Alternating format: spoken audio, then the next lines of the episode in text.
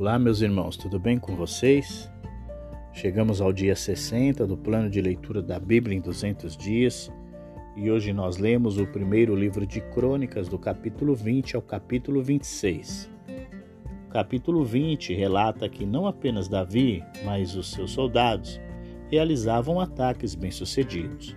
Joabe investiu contra os amonitas e os arrasou. Sibecai de Uzate matou o gigante Saf.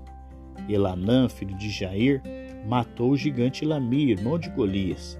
E Jonatas, filho de Simeia, matou um homem de grande estatura, com seis dedos em cada mão e seis dedos em cada pé, que também era descendente dos gigantes. O capítulo 21 nos mostra um dia trágico no reino de Davi.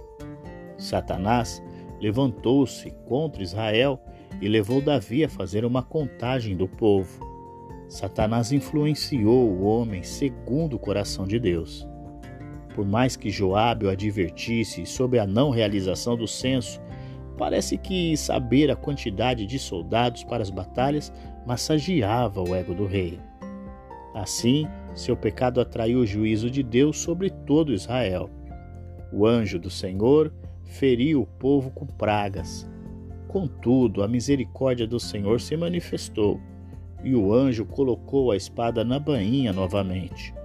Para isso foi necessário construir um altar e oferecer sacrifícios de perdão ao Senhor Deus. O capítulo 22 nos mostra como Davi soube transformar o erro do capítulo anterior em uma grande oportunidade: o desejo de construir o templo do Senhor. O rei providenciou uma grande quantidade de material e servidores para a obra. Além disso, ele chamou seu filho Salomão e conversou com ele sobre a instrução do Senhor de que ele deveria construir o templo. Davi coloca todo o povo em uma reunião solene, apresenta Salomão e incentiva o povo a ajudá-lo na obra que é para o Senhor, o Deus de Israel. O capítulo 23 mostra que Davi, já em idade avançada, passa a sucessão do trono a Salomão, seu filho. O objetivo dele é dedicar-se inteiramente à construção do templo e garantir que Salomão prosperasse nesse empreendimento santo. Por isso, ele faz a contagem dos levitas e define a função e os horários de serviço de cada um deles. O objetivo é evitar a negligência e o descontrole de recursos humanos. Capítulo 24 nos mostra que o agrupamento dos levitas continua. Davi estabelece um sorteio e eles, com total imparcialidade, são escolhidos para o serviço do Senhor.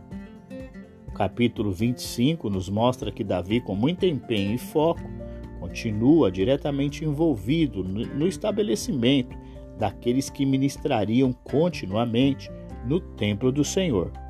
Agora ele escolhe aqueles que ocupariam o ministério de profetizar ao som de harpas, liras e símbolos. A lista foi estabelecida e o trabalho continuava prosperando.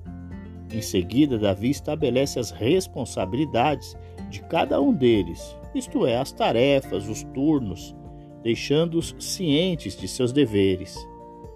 E o nosso último capítulo, capítulo 26 do primeiro livro de Crônicas, continua a organização das pessoas que trabalhariam no templo do Senhor. Aqui ele organiza os porteiros, os encarregados da tesouraria e as demais atividades.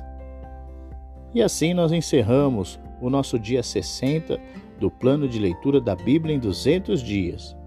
Continuamos aqui lembrando as histórias que nós já contamos aqui nos livros dos reis. Um grande abraço para você e eu te espero no próximo episódio. Até lá!